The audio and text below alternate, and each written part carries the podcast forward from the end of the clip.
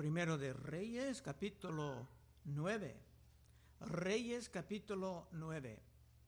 Hasta la fecha, en estos estudios sobre Salomón, el rey ha sido más o menos fiel a su Dios. Su gran oración que hemos examinado en el capítulo anterior es una clásica en la literatura del Testamento Antiguo.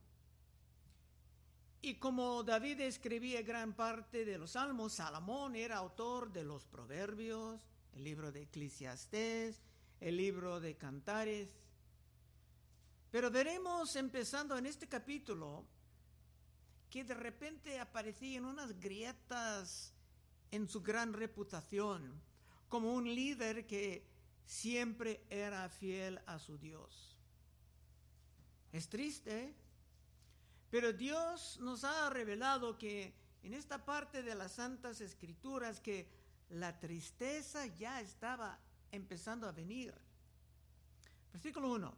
Cuando Salomón hubo acabado la obra de la casa de Jehová y la casa real y todo lo que Salomón quiso hacer, Jehová apareció a Salomón la segunda vez como le había aparecido en Gabaón después de pedir muchas cosas gloriosas en su gran oración,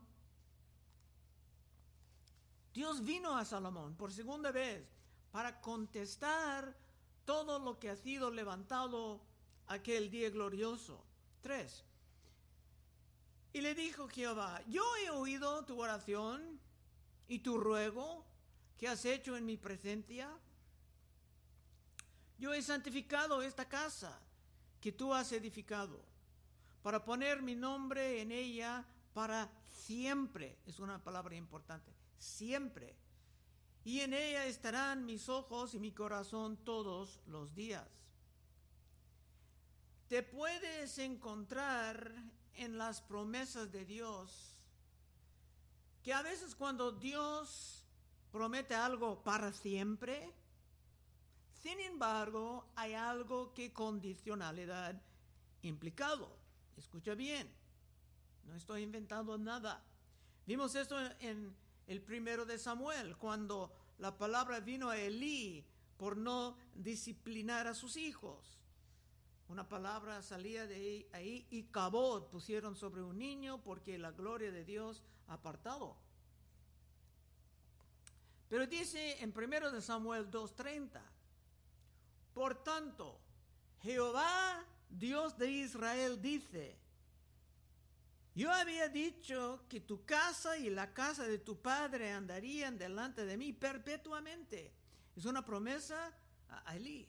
Mas ahora ha dicho Jehová, nunca yo tal haga, porque yo honraré a los que me honran, y los que me desprecian serán tenidos en poco. He aquí vienen días en que cortaré tu brazo y el brazo de la casa de tu padre, de modo que no hay anciano en tu casa. Esa familia estaba prometida una posición en el sacerdocio perpetuamente, pero sin embargo, por su falta de fidelidad, la promesa era cancelada. Eso es completamente razonable, considerando algo con que casi todos tenemos experiencia, una boda. En una boda hay un pacto. Cuando las dos, las dos personas toman sus votos. Y la mujer, por ejemplo, puede prometer estar al lado de su novio en la salud, en la enfermedad, en la riqueza y en la pobreza. Hasta la muerte se separen. Pero si de repente ese hombre se empieza a involucrarse con otras mujeres, trayendo enfermedades a la casa o usar prostitutas regularmente o hasta involucrarse en la homosexualidad, esto puede cancelar la promesa. Y todo el mundo a lo mejor van a concluir que abandonar el pacto así es sumamente razonable. Y es el mismo con el pacto de Dios. Tres. Y le dijo Jehová, yo he oído tu oración y tu ruego que has hecho en mi presencia. Y yo santificaré esta casa que tú has edificado para poner mi nombre en ella para siempre. Y en ella estarán mis ojos y mi corazón todos los días. Y sí, y si tú anduvieres, cuando dice sí, está introduciendo condicionalidad. Y si tú anduvieres delante de mí como anduvo David tu padre, en integridad de corazón y en equidad, haciendo todas las cosas que yo te he mandado, y guardando mis estatutos y mis decretos, yo afirmaré el trono de tu reino sobre Israel para siempre, como hablé a David tu padre, diciendo, no faltará varón de tu descendencia en el trono de Israel. Claro, David no era perfecto. Tenía una interrupción de su fidelidad, pagaba duramente por esto, pero regresaba a honrar a su Dios. Pero anótalo, en esa promesa, en ese pacto, hay algo de condicionalidad. Si el pueblo y su rey iban a continuar en la fidelidad, entonces no habría problema. Pero si llegara algo de la apostasía, que es apartarse de Dios, entonces el resultado sería algo bastante diferente. De hecho, la tristeza iba a venir. Y Dios dice bien claramente en versículo 6, mas si obstinadamente os apartares de mí, vosotros y vuestros hijos, y no guardares mis mandamientos y mis estatutos que yo he puesto delante de vosotros, sino que fueres y servieres a dioses ajenos, y de los otros dioses ajenos, San Pablo nos ha enseñado, cuando ofrecen a sus ídolos, el ídolo no existe, están ofreciendo a demonios detrás de los ídolos, sino que fueres y servieres de dioses ajenos, los adorares, yo cortaré Israel de sobre la faz de la tierra que les he entregado. Y esta casa, que he santificado mi nombre, yo la echaré de delante de mí. E Israel será por proverbio y refrán a todos los pueblos. Y esta casa que estaba en estima, cualquiera que pase por ella se asombrará y se burlará y dirá, ¿por qué ha hecho así Jehová a esta tierra y esta casa. La respuesta de Dios a toda esta gran oración que estudiamos el capítulo anterior, Dios no vino simplemente con promesas bonitas, como muchos cristianos modernos e ignorantes prefieren creer. No, sino que el Espíritu Santo de Dios, que es santo, vino con unas amonestaciones muy fuertes. 9. Y dirán, por cuanto dejaron a Jehová su Dios, que había sacado a sus padres de tierra de Egipto, y echaron mano a dioses ajenos, y los adoraron, y los sirvieron. Por eso ha traído Jehová sobre ellos todo este mal. Y esas amonestaciones son una repetición de lo que se puede encontrar en el libro de Deuteronomio. Hay muchos lugares que se pudiera citar, pero en una parte dice esto casi literalmente. En Deuteronomio 29, 24, más aún todas las naciones dirán, ¿por qué hizo esto Jehová a esta tierra? ¿Qué significa el ardor de esta gran ira? Y responderán por cuanto dejaron el pacto de Jehová, el Dios de sus padres, que él concertó con ellos cuando los sacó de la tierra de Egipto. Puse la palabra tristeza en el título de este mensaje de hoy, porque si tú conoces tu Biblia sabes que esto es exactamente lo que va a pasar. Y hay un poco de ironía estudiando este capítulo aquí en los Estados Unidos, casi en la víspera del cuarto de julio, en que celebran aquí la independencia, Porque hace dos siglos este país estaba bien en pacto con Dios. Mientras hoy en día se ha apartado hasta toda forma de inmoralidad, incluyendo la matanza de los niños no nacidos, la adopción de toda forma de inmoralidad sexual que te puedes imaginar, y por esto la tristeza viene. 10. Aconteció al cabo de 20 años, cuando Salomón ya había edificado las dos casas, la casa de Jehová y la casa real, para las cuales Hiram, rey de Tiro, había traído a Salomón madera de cedro, de cipres, y cuanto oro quiso, que el rey Salomón dio a Hiram 20 ciudades en la tierra de Galilea. Y salió Hiram de Tiro para ver las ciudades que Salomón le había dado. Y no le gustaron. Y dijo, ¿qué ciudades son estas que me has dado? Hermano. Y les puso por nombre la tierra de Kabul, nombre que tiene hasta hoy. Kabul en su idioma de los tiros era indeseable. Este rey Hiram antes eh, era bien amigo de David, un compañero de grandes construcciones y de mover grandes cantidades de materiales por el mar. Y normalmente Salomón era muy inteligente dando regalos a los poderosos en sus muchas relaciones internacionales, pero de repente se ha dado ciudades a su socio al norte que eran tomados como lugares enteramente indeseables. Y hay mucha especulación de la razón por esto. Algunos creen que los de Tiro vivían cerca de mar, no sabían qué hacer con campos de maíz. Pero hay algo más profundo. Otra vez, versículo 10. Aconteció al cabo de 20 años, cuando Salomón ya había edificado las, dos casas, la casa de Jehová y la casa real, para las cuales Hiram, rey de Tiro, había traído a Salomón madera de cedro y de cipres, y cuanto oro quiso que el rey Salomón dio a Irán 20 ciudades en la tierra de Galilea, y salió Irán de Tiro para ver las ciudades que Salomón le había dado, y no le gustaron. Y dijo, ¿qué ciudades son estas que me has dado, hermano? Y le puso por nombre la tierra de Kabul, nombre que tiene hasta hoy.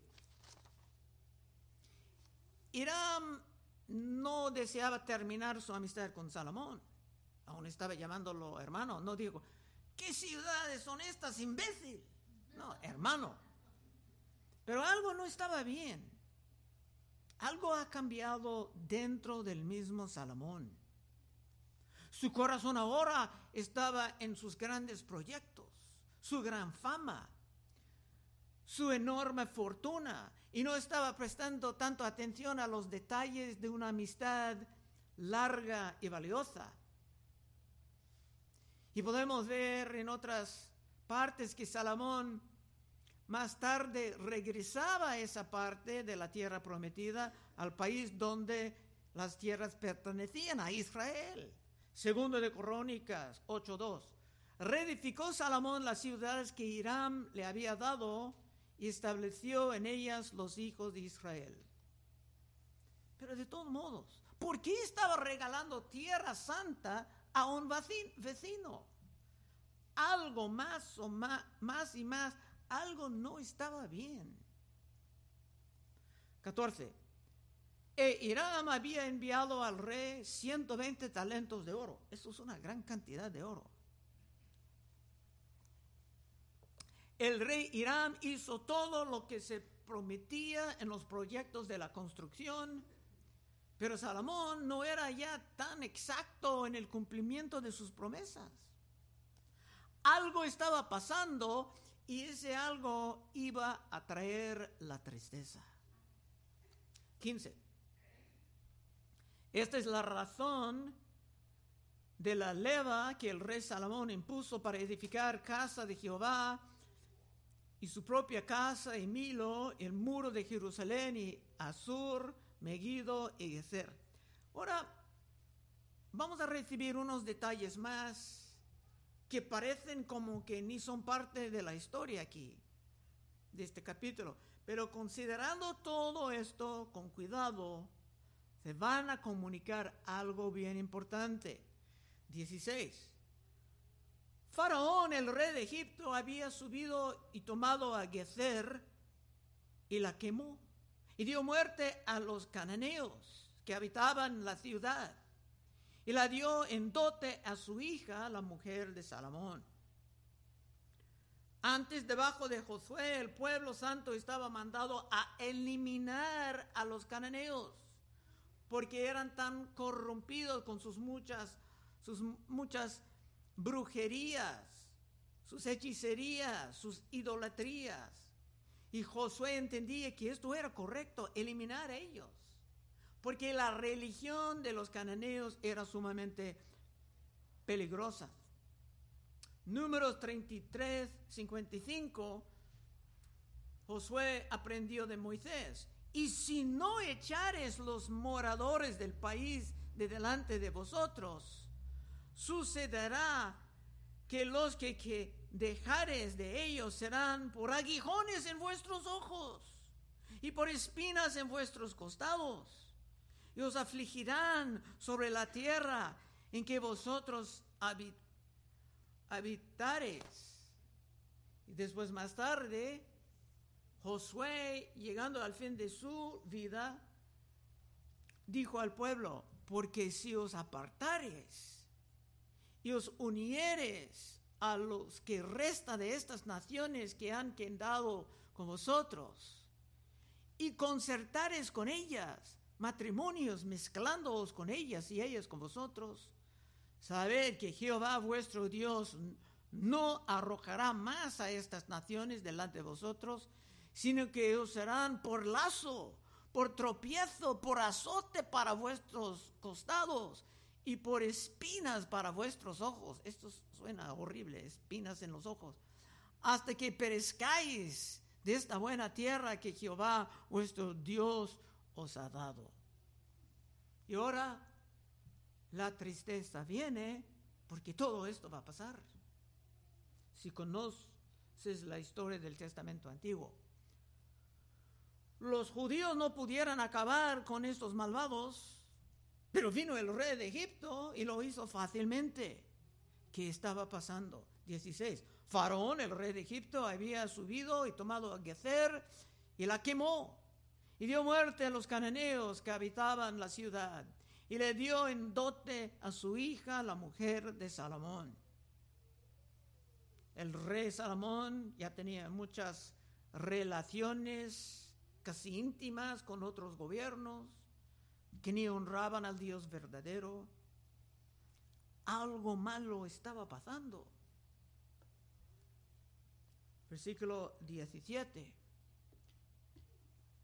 Restauró pues Salomón a Gezer y a la baja Bet Orón y Baalaat y a Tarmor en tierra del desierto, asimismo todas las ciudades donde Salomón tenía provisiones y las ciudades de los carros, tiene muchos carros, es un punto importante.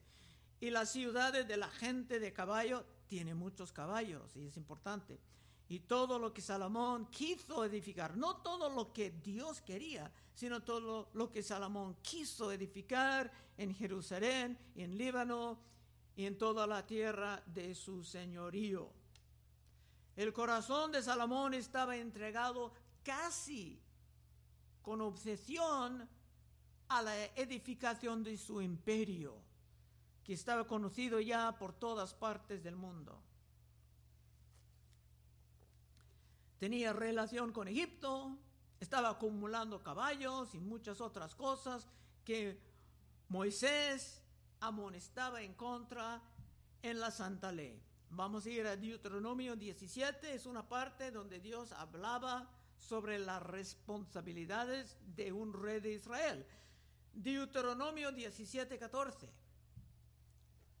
Cuando hayas entrado en tierra que Jehová tu Dios te da y tomes posesión de ella, y la habitas y digas, pondré un rey sobre mí como todas las naciones que están en mis alrededores, ciertamente pondrás por rey sobre ti al que Jehová tu Dios escogiere. De entre tus hermanos pondrás rey sobre ti. No pondrás sobre ti hombre extranjero. Hasta esta parte estaban bien. Que no sea tu hermano. Pero él, hablando del rey, él no amontonará para sí caballos. Acabamos de ver. Salomón estaba amontonando caballos. Ni irá a volver al pueblo de Egipto con el fin de aumentar caballos porque Jehová os ha dicho, no volváis nunca por este camino. Está casi casado Salomón con Egipto. Era, literalmente. Continuando, no tomará para sí muchas mujeres. Esto está empezando. Para que su corazón no se desvía, ni plata ni oro amontonará para sí en abundancia. Esto estaba empezando y cuando se siente sobre el trono de su reino, entonces escribirá para sí en un libro una copia de esta ley, del original que está al cuidado de los sacerdotes levitas, y lo tendrá consigo y leerá en él todos los días de su vida, para que aprenda a temer a Jehová, su Dios, para guardar todas las palabras de esta ley y estos estatutos para ponerlos por obra, para que no se eleve su corazón sobre sus hermanos, ni se parte del mandamiento a diestra ni a siniestra, a fin de que prolongue sus días en su reino, él y sus hijos en medio de Israel. Parece como que Salomón ha perdido su copia de la ley o que ya no tenía tiempo de leer en ella día tras día para estar firme en su compromiso al pacto con su Dios. Continuando en versículo 20. A todos los pueblos que quedaron de los amorreos, eteos, fereceos, heveos, jebuseos, que no eran de los hijos de Israel, a sus hijos que quedaron en la tierra después de ellos, que los hijos de Israel no pudieran acabar, hizo Salomón que sirviesen con tributo hasta hoy. En vez de acabar con los pueblos muy, pero muy malvados y endemoniados, Salomón los convertía en esclavos para ayudar en el lavamiento de su gran imperio no pudo acabar con ellos. Fácil para los egipcios, imposible para los judíos. En vez de subir el humo de su destrucción como aroma agradable a Dios por la obediencia, Salomón estaba convirtiéndoles en su propiedad para prosperar más y más. 22. Mas a ninguno de los hijos de Israel impuso Salomón servicio, sino que eran hombres de guerra o sus criados, sus príncipes, sus capitanes, comandantes de sus carros, tenía muchos carros, o su gente de caballo, tenía muchos caballos. Salomón estaba levantando muchas fuerzas militares en los cuales era fácil depositar su confianza. 23. Y los que Salomón había hecho jefes y vigilantes sobre las obras eran 550, los cuales estaban sobre el pueblo que trabajaba en aquella obra. Y subió la hija de Faraón de la ciudad de David a su casa que Salomón le había ofrecido, entonces edificó él a Milo. Y todos estos hombres capitanes tenían sus caballos y sus armas para fortalecer el imperio extraordinario. Tan grande era la reputación de Salomón que en el próximo capítulo una reina va a venir de muy lejos para ver todo y ella estará bien impresionada. Ahora llegando al fin, 25. Y ofrecía Salomón tres veces cada año holocaustos, sacrificios de paz sobre el altar que él edificó a Jehová y quemaba incienso sobre el que estaba delante de Jehová después que la, la casa fue terminada.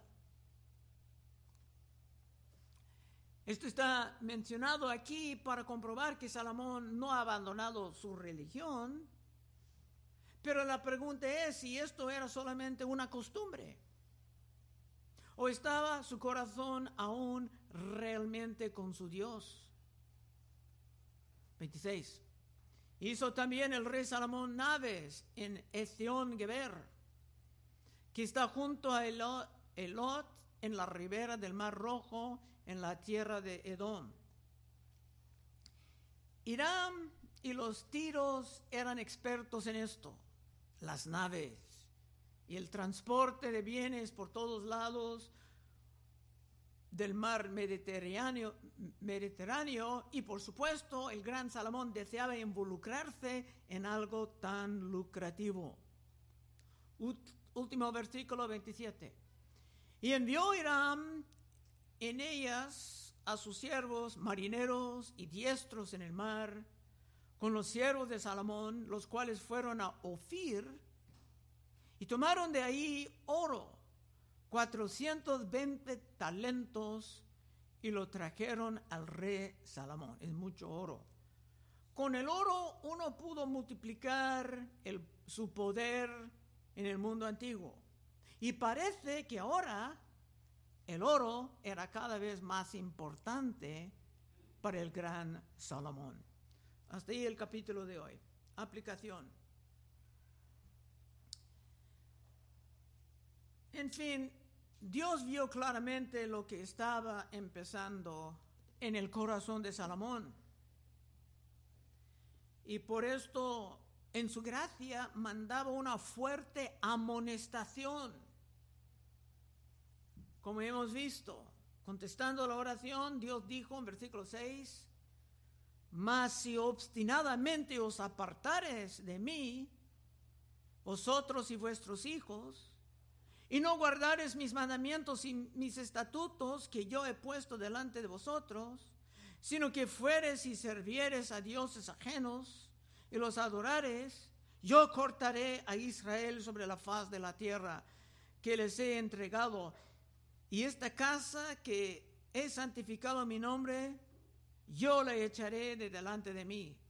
E Israel será por proverbio y refrán a todos los pueblos y esta casa que estaba en estima, cualquiera que pase por ella se asombrará y se burlará y dirá, ¿por qué ha hecho así Jehová a esta tierra y a esta casa? Y tal vez Salomón tomaba esto como muchos cristianos modernos tomen hoy en día las amonestaciones del Nuevo Testamento. Muchos responden así, escuchando amonestaciones en el libro de Hebreos, de la boca de San Pablo. Bueno, esto puede pasar a otros, pero no conmigo. Yo siempre estaré fiel al Señor. Ni me interesan las vanidades de este mundo. Es que se hablan y se piensan como San Pedro antes de su caída. Y es mejor escuchar a San Pablo que dijo en 1 Corintios 10, 12, así que el que piense estar firme, mire que no caiga. Y si es tu deseo seguir en la humildad hasta el fin, terminando bien, puedes pasar al frente en unos momentos y oraremos contigo.